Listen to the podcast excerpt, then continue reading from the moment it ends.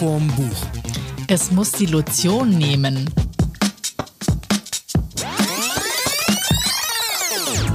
Hallo zusammen, hier sind Mats Und Steffi? und wir haben heute eine Gästin dabei. Sagt man das so? Gästin? Eine Gästine? Oder äh, Eine Kundin. eine. und zwar Andrea Nagle, Autorin und äh, ich würde sagen Expertin für schweigende Lämmer. Kann man das so stehen lassen? Kann man, glaube ich, so stehen lassen. Für Totenkopf-Schmetterlinge. Oh ja, Acheron de Rustyx. Totenkopfschmetterlinge auch noch. Okay, du bist heute hier, weil du Krimis schreibst und wir festgestellt haben, dass Krimis immer gehen. Krimi geht immer. Krimi geht immer und deswegen äh, starten wir direkt mal äh, die Frage, wie wird man Krimi-Autorin und warum? Ich hatte eine sehr eigenartige Mutter oder habe sie noch zum Glück und eine sehr, sehr schräge Großmutter. Und die haben mir schon als Kind und auch meinem Bruder vor dem Adventkranz Krimis vorgelesen. Und wir haben uns Werwölfe, so Romantic Thriller, dann hat, haben die uns Edgar Wallace vorgelesen. Wir wussten mehr über den Nebel in London, glaube ich, als jedes andere Kind. Und wir haben uns immer schon sehr darauf gefreut, weil immer wenn der Adventkranz auf den Tisch gestellt wurde, irgendwie stand er nicht immer auf dem Tisch, weil die den Tisch mit anderen Dingen beladen, mit Büchern zum Beispiel hatten. Dann waren wir schon so neugierig, kommt jetzt ein Roman, ein Thriller aus England oder lesen die uns was aus Amerika vor? Deutsche Krimis haben sie uns eigentlich nicht vorgelesen, interessanterweise. Und sie haben sich abgewechselt. Und das hat sehr früh schon meine Liebe zur Kriminalliteratur entfacht. Wie alt wart ihr denn da? Um, drei, vier, fünf, sechs, sieben. Und wir haben uns dann auch gegenseitig Krimis vorgelesen, weil meine Eltern hatten ja, wie gesagt, in diesem Jesuitenseminar ein Hotel. Und Weihnachten wurden wir immer in ein Hotelzimmer verfrachtet, damit man die Wohnung aufräumt und dekoriert. Sie haben sie nie dekoriert, aber sie haben halt irgendwann mit den Angestellten einen Weihnachtsbaum hineingetan. Und mein Bruder und ich durften im Fremdenzimmer liegen. Und da hat niemand kontrollieren können, wie lange wir auf waren. Und dann haben wir uns gegenseitig einfach die Bücher geschnappt und haben uns die ärgsten Bücher vorgelesen. Immer einer ein Kapitel dem anderen. Also ich kann mich noch daran erinnern, dass ich bei meinen Nachbarn irgendwann mal, als ich, weiß ich nicht, vielleicht zehn oder so war, einen Dracula-Film mit dem Nachbarsjungen geguckt habe, weil die Eltern halt nicht da waren. Das, die Bilder verfolgt, haben mich ewig verfolgt. Wie, wie ist es bei, wenn man als Kind, äh, also sehr so klein dann schon Krimis kriegt? Ähm, was für Narben hinterlässt das in der Seele eines Menschen? Es hinterlässt die Kriminarbe, in die ein pathologischer Serienmörder möglicherweise einen Schmetterling setzt oder die Larve eines Schmetterlings. Das kann schon so sein. Aber ähm, es hat bei mir eigentlich den meisten schlimmsten Eindruck. Es waren zwei Filme, die mich am unheimlichsten berührt haben. Da waren mein Bruder und ich auch noch eher jung. Und zwar das eine war ähm, Psycho. Wir haben wirklich Angst gehabt wegen dem Duschvorhang und immer wenn, wir hatten auch so einen Duschvorhang. Ich hatte auch so einen. Aber so einen, wo so eine Frau mit einem Messer drauf war. Das konnte man irgendwann kaufen. Wahnsinn. Und wir hatten den natürlich nicht so, sondern eben nur so knisternd und grauenvoll und ekelhaft, grindig. Und dann haben wir uns einen Spaß daraus gemacht, immer wenn der eine geduscht hat, dass der andere sich angeschlichen hat und dann so. Das war ganz, ganz schlimm. Und der zweite Film hieß, glaube ich, hm, in der Stille der Nacht oder so, aber es ist nicht der Rassenfilm mit dem Cop, ähm, sondern es ist ein Film aus dem Park äh, in New York, Manhattan, ihr wisst es sicher, wo in so einer Unterführung unter so einer Brücke so ein Mörder lauert. Möglicherweise ist sogar die Meryl Streep die Hauptperson, bin mir aber nicht sicher. Das sind die zwei unheimlichsten Filme. Ne, der zweite sagt mir jetzt gerade nichts. Also Meryl Streep als Mörderin oder als, als Opfer? Als Opfer, ich glaube, sie war das Opfer. Es war ein männlicher, wie üblich Mörder. Aber ich meine, natürlich können wir auch äh, bei Hitchcock bleiben und über die Vögel reden. es ist nicht angenehm, wenn ich in Grado spazieren gehe und die Möwen über mir kreisen, dann denke ich immer noch an Tippi Hedren. und auch daran, dass manche Regisseure ihre wunderbaren Schauspielerinnen in ein Zimmer sperren und wirklich die Vögel loslassen. Das hat er gemacht. Absolut. Sie wusste es vorher nicht. Oh, okay. Ist eine wahre Geschichte. Krass. Ja, wann hast du dann angefangen, Krimis zu schreiben? Schon ganz früh? Ja, also vorgelesen haben wir uns die Krimis erst selbst, als wir in der ersten Klasse waren. Und in der zweiten Klasse, glaube ich, habe ich meine ersten Krimi-Kurzgeschichten geschrieben, die sehr depressiv waren, weil ich ja nur Krimis vorgesetzt bekommen habe. Und ich habe dann natürlich auch eine Schülerzeitung gegründet und dort auch festgeschrieben. Der tote Lehrer. ich war ein berechnendes Kind. Ich habe nur über gute Lehrer geschrieben. ist auch die Frage, wenn man, äh, ob, ob man da, ob man von, ob man möchte, dass du über jemanden schreibst. Dass man dann nicht äh, sofort sich Sorgen machen muss, wenn es gefährlich wird. Ja, es kann schon so sein, dass es Leute gibt, die sich Sorgen machen, aber es gibt, habe ich glaube ich auch gesagt, äh, Menschen, die gerne in meinen Krimis vorkommen, weil sie gerne auch Leichen sein möchten, natürlich nicht im richtigen Leben. Und da kommt schon auch mitunter zu lustigen Situationen oder makaberen Situationen bei Lesungen und Präsentationen. Aber da können wir direkt mal hier, da kann ich direkt mal einschreiten, weil wir müssen ja auch ein bisschen, ähm, wir sind ja ein Literaturpodcast, also wir müssen ja auch vor allem dann auch über Bücher reden. Ja. Und wir haben uns jetzt mit deinen Büchern mal vorbereitet. Ja. Und ich habe jetzt hier Grado im Mondschein gelesen und da möchte ich jetzt direkt mal die erste Kritik anmerken also bis die erste Leiche aufgetaucht ist, das hat verdammt lange gedauert. Also das fand ich jetzt ein bisschen, ähm, während Steffi mir irgendwann mal zurief, die hat ein anderes gelesen. Sie war auf Seite 5 und dann waren schon irgendwie alle tot oder so. Nein, die gleichen Leute sind mehrfach gestorben, wo ich dachte so, ah! Ach, du hast, glaub, du darfst mir, wenn ich sterben. richtig im Kopf habe, hat es 144 Seiten oder so gedauert, bis da endlich mal jemand um die Ecke gebracht wurde. Äh, wie ja, entschuldigst du dich da? Ja, ich entschuldige mich jetzt bei euch offiziell und bei all meinen Leserinnen und Lesern dafür und beim Verlag und der ganzen Welt. Es ist nämlich so, dass ich eigentlich nicht so sehr an der Leiche interessiert bin als an, am Tatvorgang und an der Vorbereitung, äh, dass es zur Leiche kommt. Und das stimmt natürlich für so einen Spannungsroman. Mm, mm, also für mich baut sich die Spannung ja als Abgrund der menschlichen Seele auf. Und Leichen sind jetzt nicht so wichtig, genauso wie Ermittlungen von Kommissaren für mich nicht so wichtig sind. Wird mir auch vorgeworfen. Aber ich schreibe halt Thriller. Da wäre ich aber, also da bin ich auf jeden Fall dabei. Also dieses äh, total ewige immer sich äh, daran festbeißen, wer gerade wo wann ermittelt und dann gehen die wieder einen Kaffee trinken, dann gehen sie wieder essen, dann fragen sie wieder einen, wo er letzte Woche um Mittwoch um 14 Uhr war. Wobei ich ja die, äh, wir, wir, können das ja mal gerade machen. Das finde ich nämlich immer total spannend. So, ich frage jetzt ja. einfach mal, Andrea, ja. wo warst du am 17. September letzten Jahres? Zwischen 17 und 20 Uhr. Mm, am 17. September letzten Jahres zwischen 17 und 20 Uhr bin ich in Grado spazieren gegangen, habe einen Campari Soda an der Tiger, das ist die Promenade, getrunken. Es ist mir eine Freundin über den Weg gelaufen, die hat dann gesagt, sie möchte auch einen Campari Soda trinken. Danach ähm, sind wir ein wenig bummeln gegangen.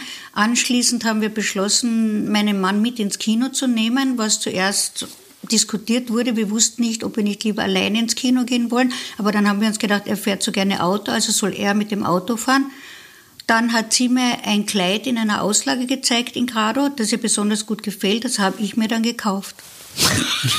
Also ich würde sagen, absolut verhörfest die Frau. Ja.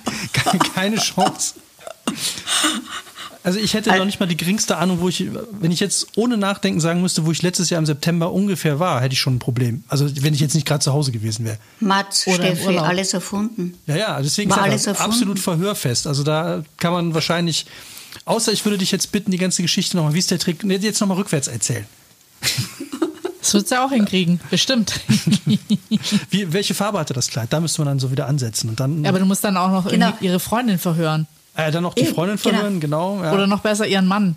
Ah, der könnte sich wieder rausreden und sagen, das Kleid hast du nie getragen oder so. Ich habe keine Frau. Genau. Aber auf solche Fragen eignet sich die Lüge. Die Lüge bietet sich da an. Ich kann dir jetzt über alles ganz schnell erzählen, was ich an dem und dem Tag gemacht habe. Und ich glaube, das macht dann einen Verdächtigen bei der Polizei erst richtig verdächtig. Es ist viel besser zu sagen, Mensch, das weiß ich nicht. Ich habe den Kalender da gar nicht mehr bei der Hand. Ich trage mir doch so etwas nicht ein. Ja, aber, aber genau deswegen finde ich diese Fragen immer so sinnlos, wenn die und dann wundern ja. die sich im Verhör, ja. warum man das nicht weiß. Also ich wüsste tatsächlich, wenn ich, wenn ich jetzt spontan sagen müsste, letzte Woche Montagabend, was ich da gemacht habe, hätte ich jetzt schon ein Problem, müsste ich wirklich Kalender gucken und dann wird da nichts drinstehen, weil momentan ist man ja eh nur zu Hause. Ja. Also was konkret habe ich an dem Abend gemacht und ich, ey, keine Ahnung, ich wüsste es nicht.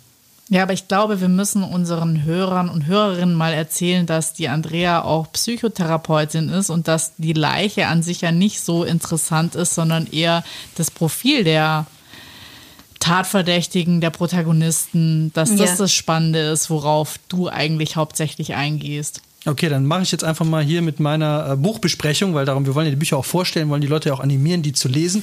Und ja. wenn ich jetzt schon eingestiegen bin mit Die Leiche kommt erst auf Seite 144 oder so, bei dem Rest würde ich dir recht geben. Also das ist, äh, die, das ist eine schöne Geschichte, schön aufgebaut und vor allem spielt sie natürlich in einer tollen Gegend. Also ich hatte jetzt die ganze Zeit so eine Mischung aus Venedig und ähm, wie heißt der, äh, der, der, der Tatort in Venedig? Immer nicht Tatort, sondern äh, Brunetti, der. Äh der Kommissario Brunetti, der immer auf der, in der Nähe des äh, Dogenpalastes seiner Frau, oder? Meint ihr das? Ja. Genau, den, den Oder auf jeden beim Fall. Fenice Teatro. Dort wohnt der Schauspieler. Also dieses Setting hatte ich die ganze Zeit im Kopf und mit dem geht man dann da auch irgendwie, also ich jetzt zumindest, weil ich ja. das halt sehr präsent habe, ja. geht man da durch die Gegend und das ist natürlich schon super. Dann spielt das Ganze ja noch irgendwann direkt am See, was ja auch immer schön ist und äh, also und dann die ganze Geschichte natürlich, die sich da spannend aufbaut, wo es darum geht, dass eine Frau sich äh, von ihrem Freund trennen will und äh, ja. sich dann woanders niederlässt, versucht niederzulassen. Und da spielt die eigentliche Geschichte. Das ist Grado, du kannst uns mal gerade aufklären, wo ist eigentlich Grado genau? Grado ist äh, an der oberen Adria und die Geschichte spielt an keinem See. Da hast du, glaube ich, ein anderes Buch gelesen. Aber Wasser, das, ist es das Meer dann schon? Bei den Wasserschlössern gibt es einfach von den zwei ähm, Karstflüssen so, so Art ähm, Teiche. Deswegen heißt das Wasserschloss. Aber See ist dort keiner. Aber Wasser, der fährt doch über, der muss doch mit dem Boot, fährt er doch nachher zu seinem äh, Chefe da, zu dem Oberverbrecher. Äh, ja, das schon, aber das ist das, ist das Meer. Das, das ist, ist, die Lagune. Meer. Also dann Meer. Aber ich hatte dann so eine Mischung aus, aus äh, äh Gardasee und, und äh, Venedig im Kopf als, als Setting. Aber Venedig, mit Venedig hast du schon ganz recht, weil es im Grunde genommen auch eine Lagunenlandschaft ist bei Grado. Und Grado ist ja die Tochter von Aquileia und die Mutter von Venedig. Also insofern ist eine Assoziation natürlich recht und richtig. Und es passte natürlich auch super zu unserem, einer unserer letzten Folgen, weil die Frau sich nämlich auch nur ganz schwer von ihrem Typen trennen kann. Und ähm, dann immer wieder, also wir hatten ja die Folge mit dem Gewalt gegen Frauen an dem Tag.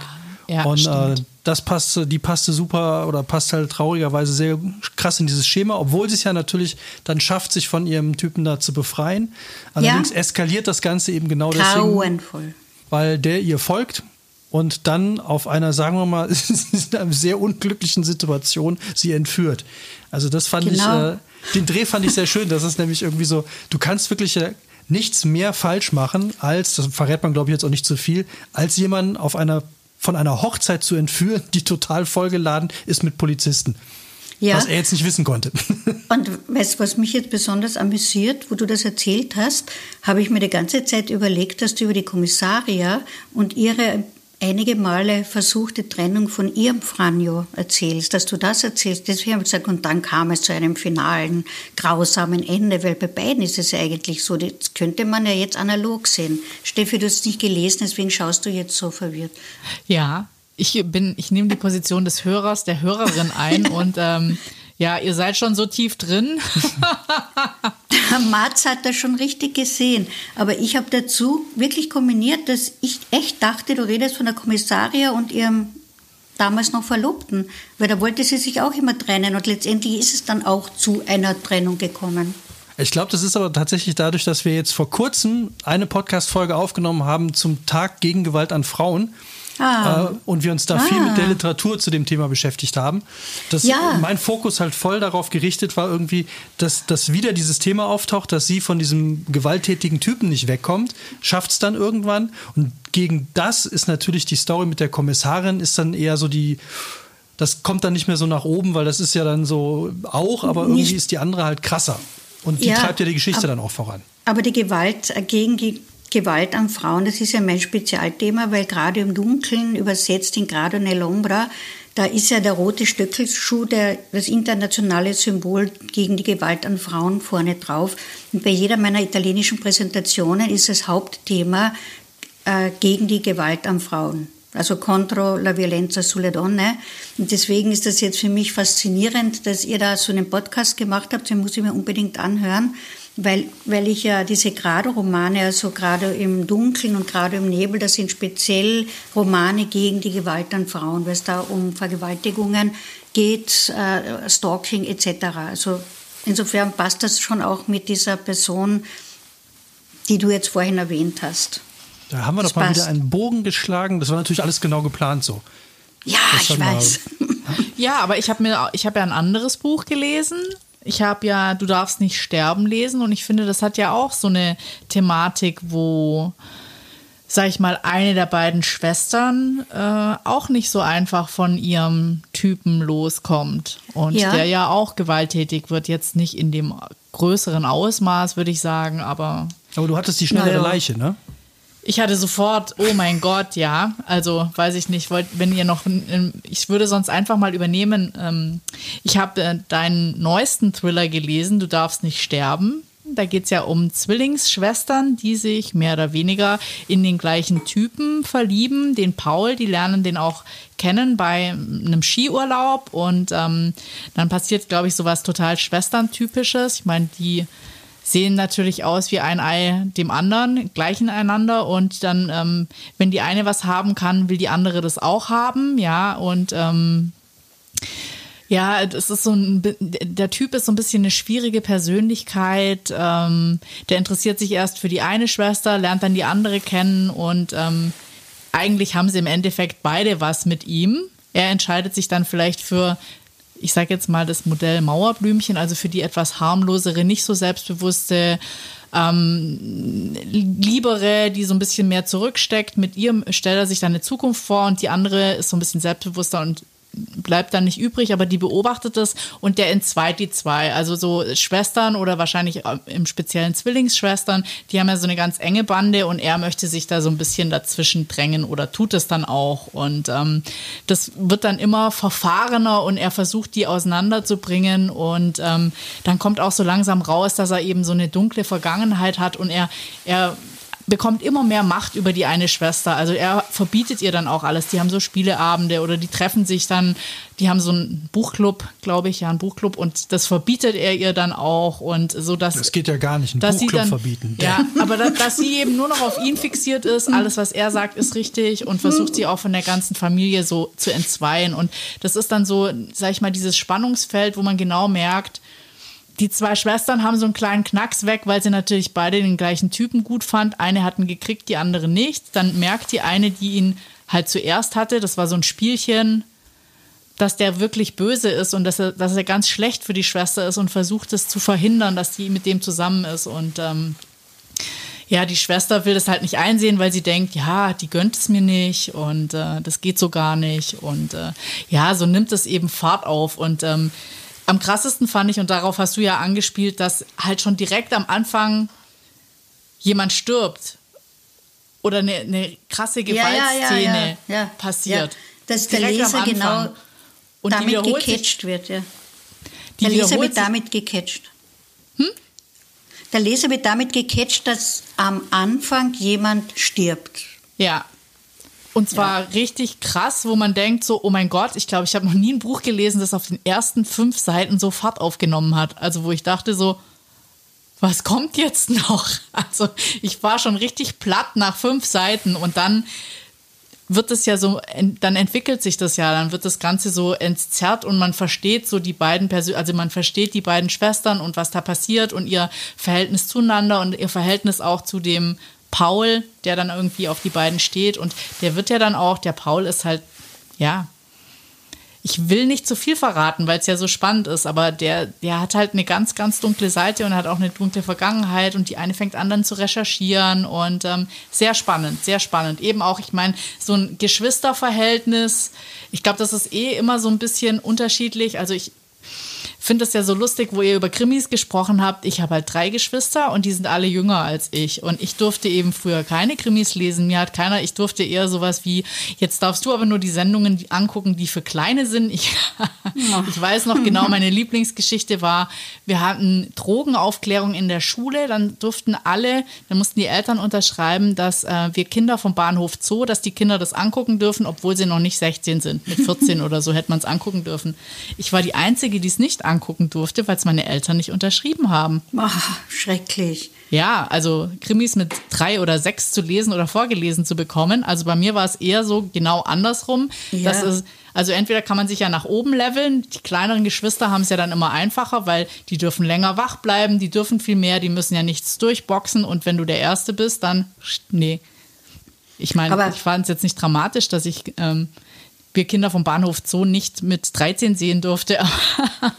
ich, ich hatte immer das Pech, dass meine Eltern die Bücher, die ich relativ klein schon gelesen habe, war immer das, was meine Eltern mit in den Urlaub genommen haben, weil die Bücher, die ich mitgenommen habe, die waren immer rapzap weggelesen.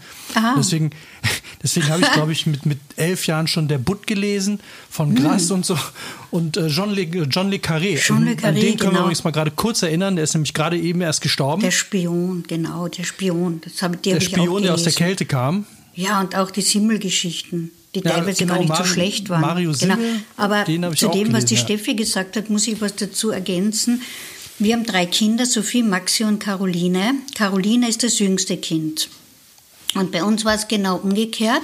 Wir haben als überforderte Eltern mit drei Kindern, klar, haben wir manchmal gesagt, okay, ihr dürft euch was anschauen. Und unsere Caro ist völlig gebrandmarkt von einem Film. Sie hat sich nämlich mit zwei Jahren Jumanji anschauen müssen.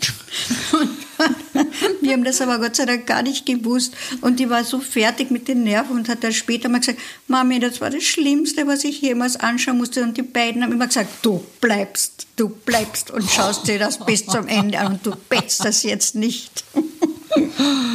Da, da geht es um irgendein Spiel mit einem Brett, wo, wo, äh, wo man in ja, so eine andere Welt. Ja, wo richtige Elefanten kommen, glaube ich. Irgendwas Böses kommt ins Zimmer. Ja, ja, die, das ist Unheimlich. ein Brettspiel und dann passiert irgendwas Schlimmes. Das, ich habe den irgendwo auch mal gesehen, ja. Ja, ja, genau. Ähm, zu dem Buch mit den eineigen Zwillingen, das ist vielleicht nicht uninteressant zu wissen, dass das Thema mich deswegen so interessiert, weil ich selbst ein eineiger Zwilling bin.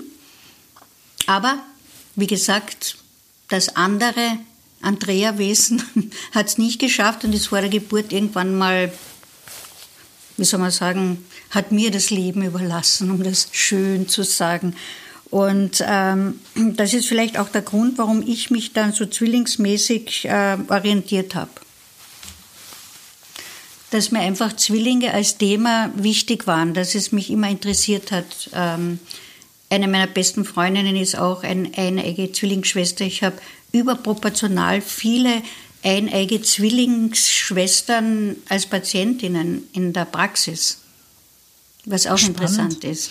Also ich hatte mal eine Beziehung zu einem eineigen Zwilling. Das war auch sehr ah. interessant, muss ich sagen. Ähm, die ging nicht so wahnsinnig lang, die Beziehung, aber spannend fand ich, äh, oder sehr verletzend fand ich äh, den Satz, dass er irgendwann mal zu mir gesagt hat, warum soll ich meine Probleme mit dir besprechen? Mein, mein Bruder versteht mich doch viel besser. Und das fand ich relativ krass. Schon ja. arg. Ja. Ich mein, vielleicht hat er auch Angst gehabt, dass du den Bruder besser verstehst. Hat er ganz gleich ausgeschaut? Ähm, das war ganz witzig. Der hat wirklich komplett gleich ausgesehen und die haben irgendwie gesagt, äh, die haben das Gleiche studiert, dass sie in zwei verschiedene Städte gehen, damit jeder einen eigenen Freundeskreis aufbauen ja. kann. Und ähm, ich bin dann mit dem einen Bruder, mit dem ich zusammen war, sind wir mal ähm, in die Wohnung von dem anderen Bruder gefahren und der war, hat aber Praktikum gemacht und wir haben all dem seine Freunde getroffen und ich fand es irgendwie total witzig und dachte mir nur so, der hat der, der Bruder hat lauter witzige Freunde, das muss der witzige Bruder sein und ich bin irgendwie mit dem etwas äh, melancholischeren Bruder zusammengekommen. Also das war schon sehr interessant. Aber es war so, die Wohnungen waren ultra ähnlich eingerichtet und dann gab es da überall so Boxershorts mit Gänse, mit Gänschen drauf, wo ich dann gemeint habe, so ernsthaft, das sind die hässlichsten Boxershorts Boxershorts, die ich jemals gesehen habe. Und ist das euer Geschmack oder was? Dann meinte er, nee, haben wir von der Mutter. Finde ich doch. Cool. Also es war schon ganz interessant, ja. aber äh, das war eben nichts Dauerhaftes. Ja. Wie man sieht. Ja. ich habe nur eine Erfahrung mit, mit eineigen Zwillingen und zwar, äh, ich war früher mal Basketballtrainer und ich hatte im Team hatte ich, ähm, also ich habe die zweite Mannschaft trainiert und wir hatten auch eine erste und in der ersten spielte der eine Bruder und der andere hat bei mir gespielt. Ah. Das hat aber immer den riesen Vorteil, wenn jetzt der eine bei mir nicht konnte oder der andere nicht konnte, dann konnten wir halt immer äh, durchtauschen. Also wenn, mal, wenn der, der bei mir gespielt hat, krank war oder nicht konnte, dann habe ich mir den anderen geholt, der auch besser war dann. Und der konnte dann unter seinem Namen, weil die exakt identisch aussahen und wirklich auch, die hatten auch dieselbe Frisur. Äh, das, das war wirklich so, die konntest du einfach aufs Feld stellen und das hat kein Mensch gemerkt. Das hatte natürlich einen riesen Vorteil. Und es hatte den Vorteil, dass du dann quasi immer einen Spieler, wenn du wolltest, hattest du immer einen Spieler mehr mit, weil du natürlich Klar. in der Halbzeitpause ist der eine dann nach Hause gegangen und ist der andere Ach krass. Der Ersatzmann. Und dann hattest du einen komplett fitten neuen Find Spieler auf dem Feld. Oh. Also das, aber, äh, aber ich fand es total gruselig. Ich bin dem dann, ähm, der hat auch eine Zeit lang in Köln über mir gewohnt. Äh, die Wohnung, also einer von den beiden, die Wohnung hatte ich ihm vermittelt und dann da hatte ich dann so nach einem Jahr hatte ich es raus, wenn sein Bruder kam, die zu unterscheiden. Und aber dann habe ich die drei Jahre lang nicht gesehen, weil der ausgezogen ist. Und dann sind die mir im Kino, ist mir der eine über den Weg gelaufen und, und ich muss so blöd geguckt haben, dass der sofort gesagt hat, Peter. Finde ich okay, gut. danke, alles klar. Aber es war echt so keine Chance, also wirklich überhaupt nicht. Das ah. Aber aber Steffi, es war nicht so, dass wir nur diese Dinge gelesen haben, die grauenvollen Märchen und, und, und Thriller, sondern ich habe in erster Linie dann das doppelte Lottchen gelesen, Hanne und Nanne gelesen, die ganzen Zwillingsgeschichten, Professors Zwillinge, weil mir diese Geschichten einfach so gut getan haben wegen dieser eigenartigen Zwillingsschwester von mir. Und ich bin auch wirklich erst in der Psychotherapieausbildung draufgekommen, dass es da ein Missing Link gibt, nämlich diese Schwester dass ich deswegen mich immer für das Thema so interessiert habe. Total spannend, ja. Also ich glaube, die haben wahrscheinlich, also ich kann es ja nur sagen, ich fand es ganz interessant. Meine eins jüngere Schwester, die ist nur 14 Monate jünger und ah. die sah auch super ähnlich aus. Also mit der hatte ich schon auch immer ein sehr, sehr enges Verhältnis. Aber es war auch immer so, also ich konnte es hier so gut verstehen, diese Konkurrenz, das hätte uns jetzt so auch passieren mhm. können. Also dass eine vielleicht den Typ gar nicht so spannend findet, aber denkt, ach, die andere kann ihn haben, ja, hier geht jetzt mal so ein Spielchen los und ähm, ja, das fand ich schon ganz interessant. Und ich glaube, das ist auch so, aber das ist wahrscheinlich egal, ob man jetzt Zwillinge ist oder mehrere, sag ich mal, Geschwister, dass man sich, wenn es wieder eng wird, also man kann sich verkrachen wegen egal was, aber wenn es wieder eng wird, dann halten wieder alle zusammen. Aha. Genau. Wegen dieser sogenannten Blut des Dickers Wasser-Geschichte, oder? Ja, wahrscheinlich.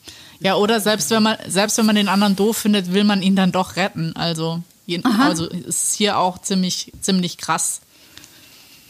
Okay, was hast du uns für noch für ein Buch mitgebracht? Auch du musst ja hier noch ein, ich ein literarisches ja auch Meisterwerk mitgebracht und zwar, ich zeige es euch, aber jetzt kennt ihr es eh, und zwar das Kärntner Wiegenlied. Das habe ich ja nur bis Teil 1 geschafft. Ich habe es noch nicht ganz durch. Den okay. ersten Teil habe ich gelesen. Also ich dachte mir ja, dass jeder von euch, weil ich ja alte Zwänglerin bin, alle drei Bücher durchge... Und auch noch dann als Zugabe zum Schweigen der Lämmer das Buch. Okay.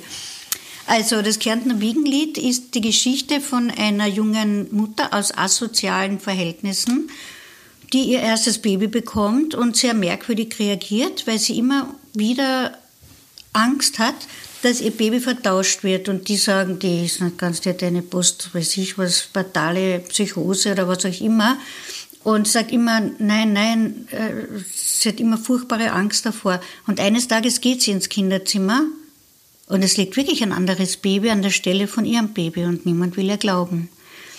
Und diese Geschichte hat den Hintergrund, dass ich, als ich mein erstes Baby, nämlich die wunderbare Sophie, bekommen habe, muss ich gestehen, wirklich Angst gehabt habe, wenn ich in diesen sogenannten, was hässlich klingt, Kreissaal hineingehe. Das sind dann so 20 Gören. Und damals haben ja für mich Babys alle gleich ausgeschaut, muss ich ehrlich sagen, dass ich dann keinen Mutterinstinkt habe, dass das alles nur ein, ein Phantasma ist mit dem Mutterinstinkt und ich gehe dann auf das falsche Bett zu und irgendeine Mutter reißt mich weg und sagt, Finger weg von meinem Kind und ich gehe zum nächsten Kind und das ist wieder nicht mein Kind. Ich habe echt diese irrationale Angst und der habe ich gelitten und da habe ich gedacht, da muss ich mal eine Geschichte draus machen. Und ich bin dann in den Kreissaal hinein und bin wirklich so angezogen wie von einem kleinen, wunderschönen Magneten auf meine Sophie zu. Also hast jetzt nicht die, das Ausschlussverfahren bis so lange weitergegangen, bis keine andere Mutter mehr gemeckert hat? Nein, das war das allererste Kind. Das war nicht wirklich das erste Kind im ersten Bett, sondern ich glaube im zwölften, aber ich habe es halt sofort erkannt. Und das ist jetzt noch ein Running Gag in unserer Familie, weil die Sophie und ich, also wir teilen einen sehr ähnlichen, sehr trockenen Humor und wir erzählen uns dann immer wieder mal diese Geschichte. Und sie hat das dann aus, aus ihrer Perspektive erzählt. Dass sie dich auch gleich erkannt hat. Ja. Sie, sie hat aus ihrer Perspektive gesagt, ist ja kein Wunder, ich habe sofort meine Pheromone verströmt. Mama konnte gar nicht anders. Wobei ich das, wenn, wenn Babys da äh, schon so weit wären, fände ich es immer lustig, was die sich in dem Moment denken. So, oh, nee, die nicht, oh, bitte geh weiter, geh weiter. Ha, ha. Finde ich auch mal spannend, weiß man ja nicht. Also ich habe mir aber jetzt lustigerweise für auch, gerade aus dem äh, Kärntner Wiegenlied, das ich ja bis zur Hälfte gelesen habe, habe ich mir so ein paar Worte aufgeschrieben, zu denen würde ich dich gerne mal was fragen. Also Zwilling haben wir jetzt yeah. schon angesprochen, yeah. dass yeah. es dir wichtig ist. Teich, ich habe so das Gefühl, dass Teiche, also was ich an dem Buch wirklich hart finde, ist, dass äh, Kinder sterben und nicht nur eins, sondern mehrere. Das fand ich schon, also das Kärntner Wiegenlied, bis jetzt hat es mich total gefesselt, aber ich finde auch, wenn man irgendwie empfindlich ist oder vielleicht mal ein Kind verloren hat, dass das ein ganz schön hartes Buch ist. Das sage ich doch immer allen jungen Müttern, das geht letztendlich gut aus. Du meinst, man muss durchhalten? Man muss es durchlesen. Das würde ich jetzt auch sagen als Auto. Es ist nicht so, dass wenn ein, Steffi, wenn ein Kind verschwindet in meinem Buch, dann heißt, nicht, das heißt das nicht, dass es tot geht. Ich habe ja nicht die Krimi-Vergangenheit. Ähm, mein Papa ist Arzt und der hat, glaube ich, immer am liebsten Rosamunde Pilcher angeguckt am, ja, am Wochenende, weil verstehe. er sagt, ich habe so viel Elend in der Praxis, ich brauche das nicht noch am Wochenende. Ja. Und der hat halt keine Krimis, immer nur nett. Ja, süß.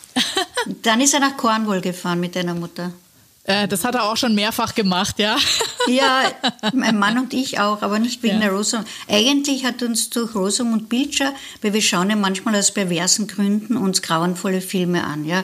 Und wir müssen ehrlich sagen, das sind von der Handlung her und von den Schauspielern her hinterfragenswerte Filme, aber die Landschaft ist so schön. Das sagen die Eine auch. so wunderschöne Landschaft und das hat uns auch so gekickt und ja. so richtig getriggert. Deswegen sind wir ganz oft nach St. Ives. Wir haben sogar unsere silberne Hochzeit in St. Ives gefeiert, in Cornwall. Ah, schön.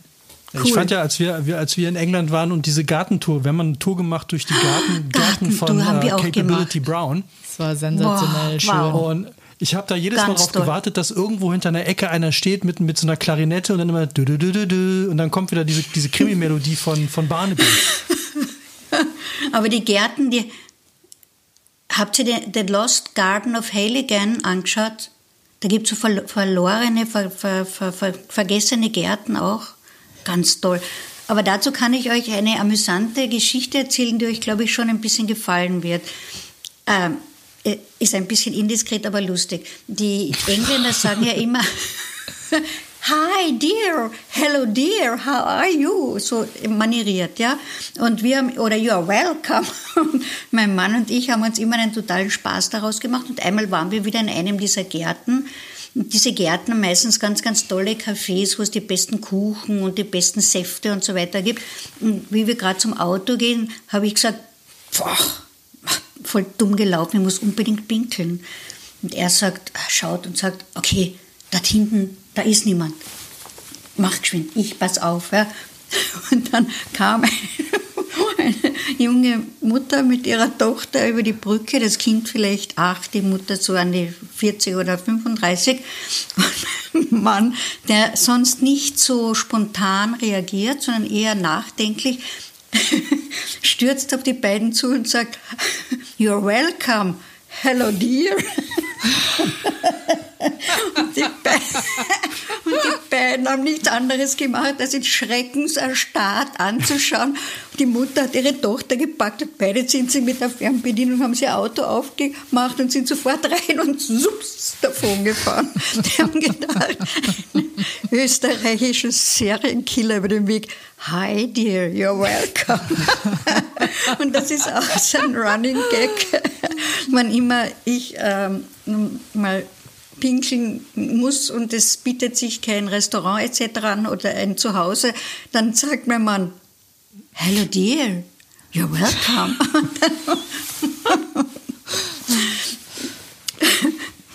Da gehen die Horrorgeschichten nahtlos dann weiter. Ja, das war wirklich wie so ein, ein, ein, ein, psychopathischer Serienmörder, der mit einem schlechten Englisch eine arme junge Mutter mit Tochter auf einer Brücke einen Tod reißen wollte. Gerd Fröbel in seinen, in seinen besten Tagen. So, ja. Nicht, nicht Mr. Bond, sondern Hello, my darling. Genau, oder M, meine Stadt sucht einen Mörder. Ganz in suchte da meinen Mann. Aber das fand ich zum Beispiel äh, bei, bei den alten Dingern, finde ich das ja immer noch, weil die ja immer viel mehr mit ihren Gesichtern machen mussten, weil die auch häufig ja. aus der Stummfilmzeit, Stummfilmzeit ja. kamen, dass das irgendwie so, das hat, war, fand ich wirkmächtiger. Also wenn dann so ein, so ein Gesicht, äh, ich weiß gar nicht, wie dieser Schauspieler M, eine Stadt sucht einen Mörder, wie hieß der nochmal? Dieser kleine. Ja, ja, ja. Äh, äh, da Peter, da. Peter Lohr? Peter Lohr.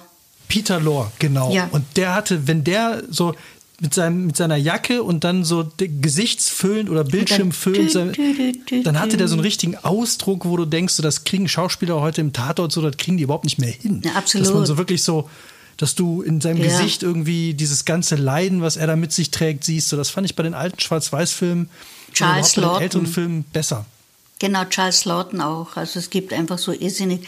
Das ist aber übrigens bei, bei dem Buch, um darauf zurückzukommen, Hannibal the Cannibal, der Dr. Lecter macht sehr viel mit seinem Gesicht.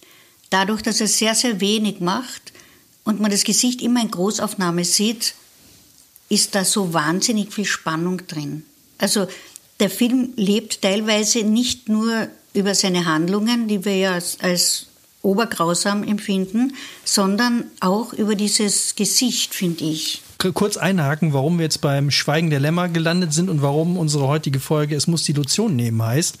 ähm, Andrea Nagel hat ja nicht nur Krimis geschrieben, sondern nein. Und ich habe keine Mos äh, Kosten und Mühen gescheut, sie mir zu besorgen, ihre Doktorarbeit geschrieben über Zum Schweigen der Lämmer, philosophisch-ideengeschichtliche Analyse eines Thrillers.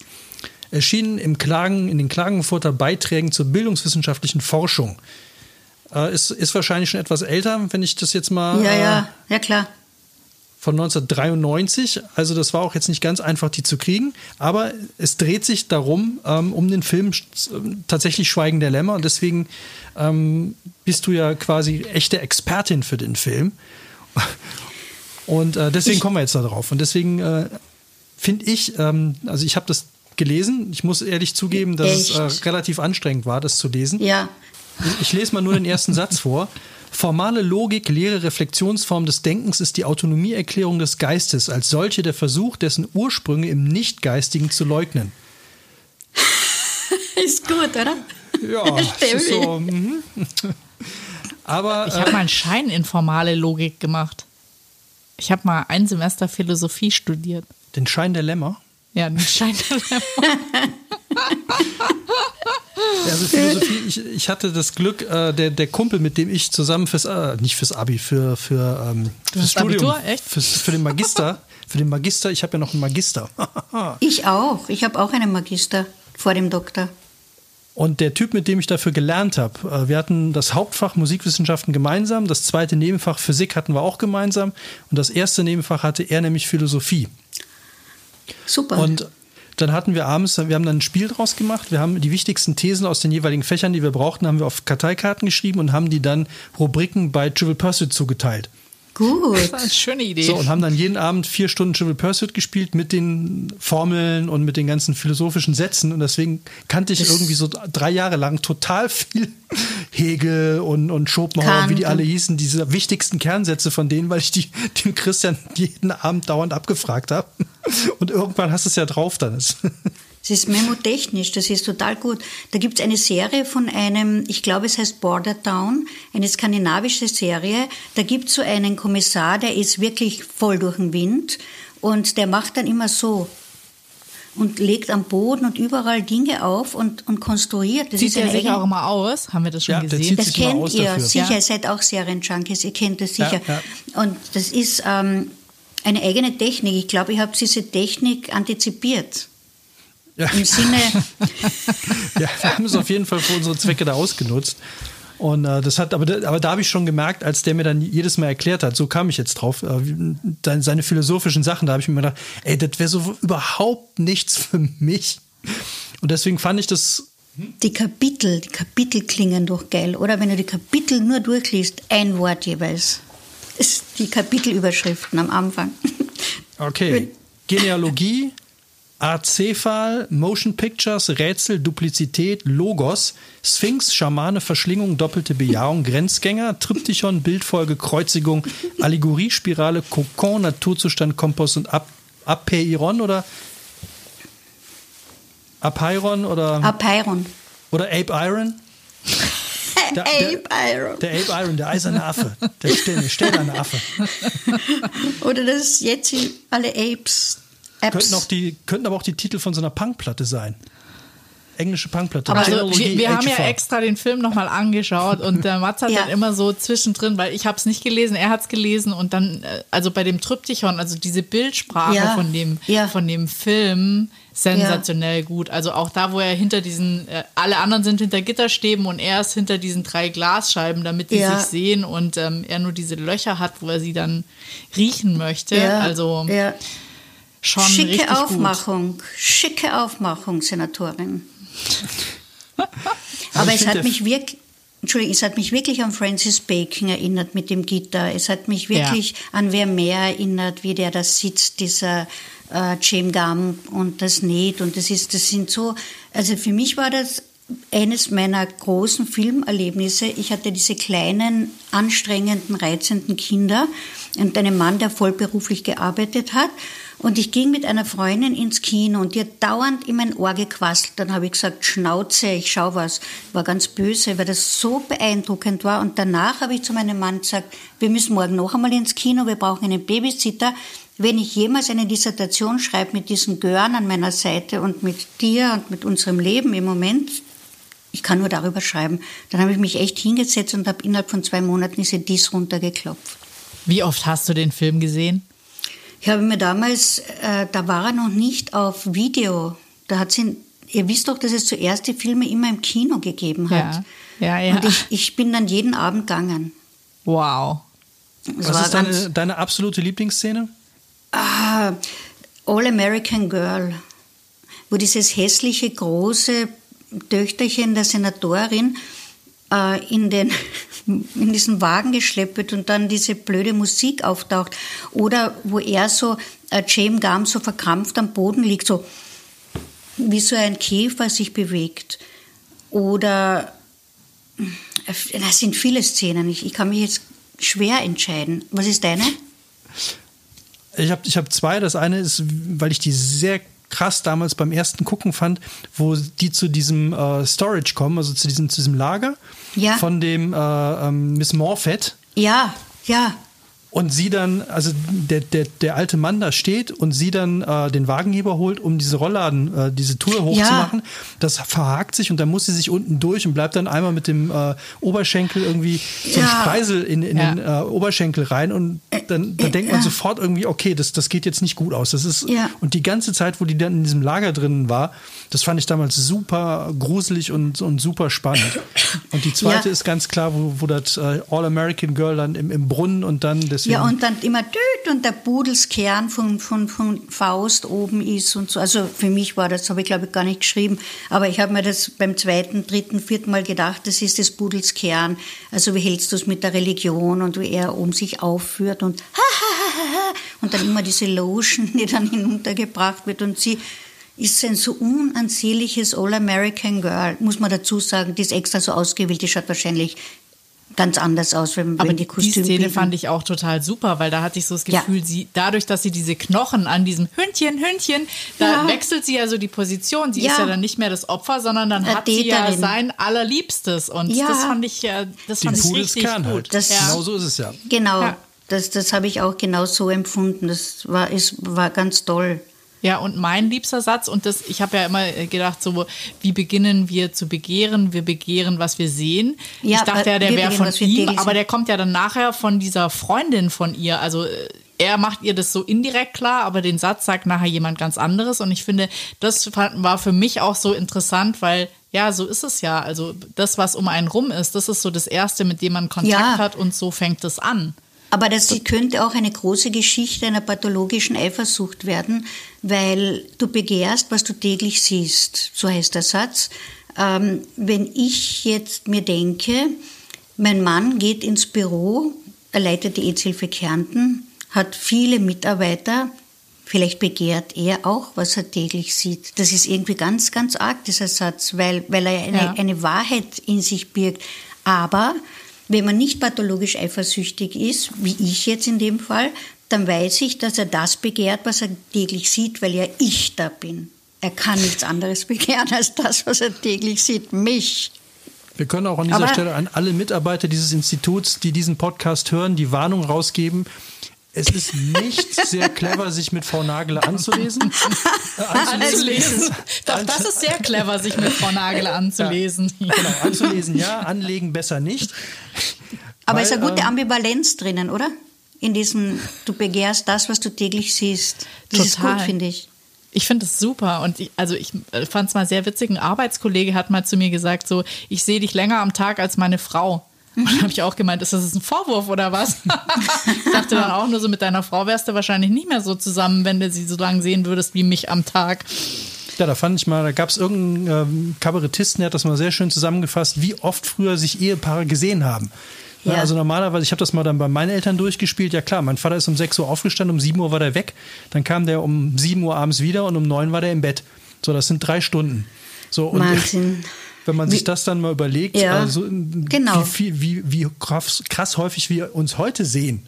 Also, ja, ja, oder jetzt auch mit Corona, ja, wenn, also jetzt wenn jetzt plötzlich die Leute ins Homeoffice gehen, da sind ja die, die Situationen jetzt ganz anders, dass man jetzt irgendwie umeinander rumjongliert und vielleicht viel zusammen ist und das überhaupt nicht möchte. Zu Corona ja. sehen sich Leute so lange, also Ehepaare so häufig wie früher in Jahren nicht. ja, genau. Aber wir haben das aufgrund der drei Kinder. Ich habe damals die Ambulanz geleitet und er die EZ-Hilfe. Dadurch, dass wir beide in so einer Position waren, haben wir uns die Zeiten einteilen können. Wir haben geschaut, dass wir immer Mittag zu Hause sind, weil wir gesagt haben, sonst, ich habe teilweise Gruppen bis um 10 am Abend gemacht, ja, ab, weiß ich was, Depressionsgruppen, Alkoholabhängigkeitsgruppen, was auch immer. Und das Problem war, dass, dass wir immer haben wollten, dass einer von uns bei den Kindern ist und nicht irgendjemand Fremder. Dadurch haben wir uns das immer so arrangiert. Aber dann sind wir draufgekommen, dass wir uns dann so wenig sehen und dann haben wir das wieder verändert, so dass wir uns viel sehen. War, war gut, finde ich. Wir haben das gut gemacht, also im Nachhinein betrachtet. Die Kinder, die mögen uns einfach. Die kommen gern nach Hause. Ja, lustig. Ich hatte bei meinen, bei meinen Begriffen nämlich auch noch Maxi und Sophie, weil du hast diese beiden Bücher, die ich gelesen habe, ja dann in dem Fall deinen beiden Kindern gewidmet. Ja. Und dem dritten und wahrscheinlich auch eins, oder? Die, die, die Caro hat Tod auf dem Kreuzbergel weil sie uns die Geschichte erzählt hat, dass ein kleines Mädchen aus der Schule ein Handy verloren hat und mit dem Handy ihrer besten Freundin dort angerufen hat. Und dann war eine Stimme, die sagt, komm am Abend zum Wäldchen. Und das Kind war so klug, dass es zum Professor gegangen ist, der ist zum Direktor, der hat die Sittenpolizei angerufen, es war dann eine Polizistin anstelle und es hat mich so nachhaltig beeindruckt, die Geschichte, dass ich sie dann einfach ganz anders natürlich erzählt habe.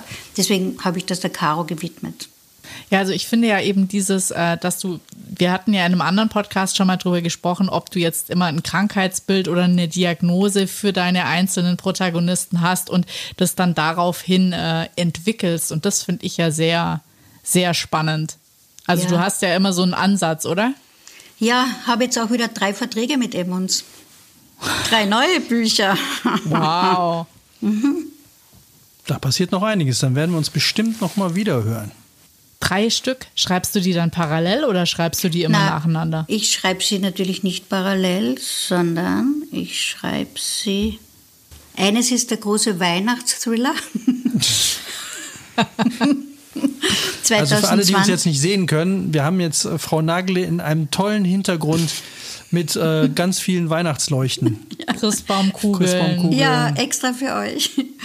ähm, es ist der Weihnachtsthriller 2022, dann einen Grado-Roman und einen, den ich jetzt im Februar abgeben muss. Das ist einer, der ähm, zur nächsten Frankfurter Buchmesse ähm, fertig, also herauskommt. Der ist so wie Du darfst nicht sterben, auch im vierten Stock. Und im vierten Stock sind eben nicht die Regionalkrimis, so wie gerade Mondschein, der nicht an einem See und nicht an einem Teich spielt, sondern am Meer, weil gerade am Meer liegt Matz. Das sind Details jetzt.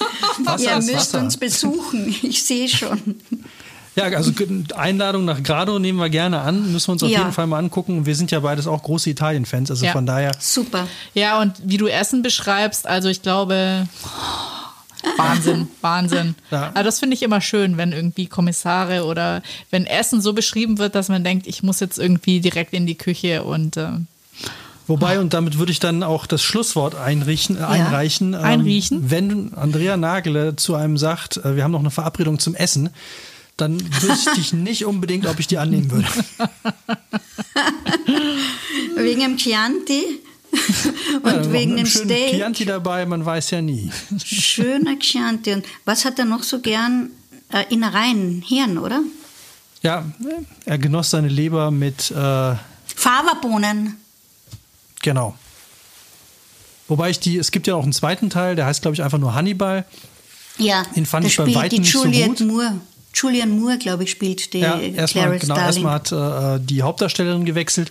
Ich meine, es ist immer noch ein guter Film, wenn man Bock drauf hat, aber Ja, es ist, kommt, aber- kommt da aber nicht ran. Aber da fand ich sehr schön, wie er das Gehirn von dem Typen am Tisch zubereitet hat, während er noch lebend daneben saß. Ja, Also und einfach nur seine Kopfhälfte abgeschnitten Ja. war. Das war schön, Krass. ja. Aber äh, doch, meine Lieblingsszene, jetzt weiß ich sie, und zwar, die ist wirklich so wunderschön, die ist so großartig gelungen, die ist so impressionistisch eigentlich. Am Ende, ganz am Ende des Films geht äh, dieser idiotische Psychologe Dr. Chilton so safari-mäßig gekleidet von einem Boot herunter in eine afrikanische Landschaft hinein und hinter ihm folgt mit einem interessanten Hut, auch sehr safari-mäßig gekleidet, Hannibal, Dr. Hannibal, denn er hatte noch eine Rechnung offen. Er hat noch eine Verabredung zum Essen mit einem guten Freund. Genau, das ist wirklich auch meine Lieblingsszene.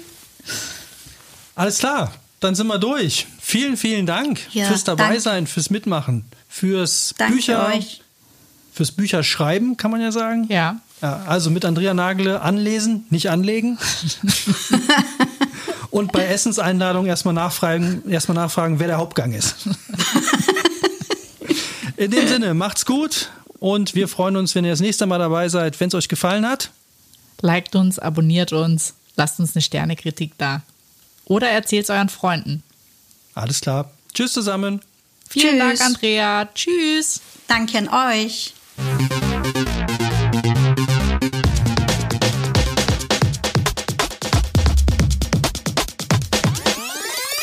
Schuss vorm Buch.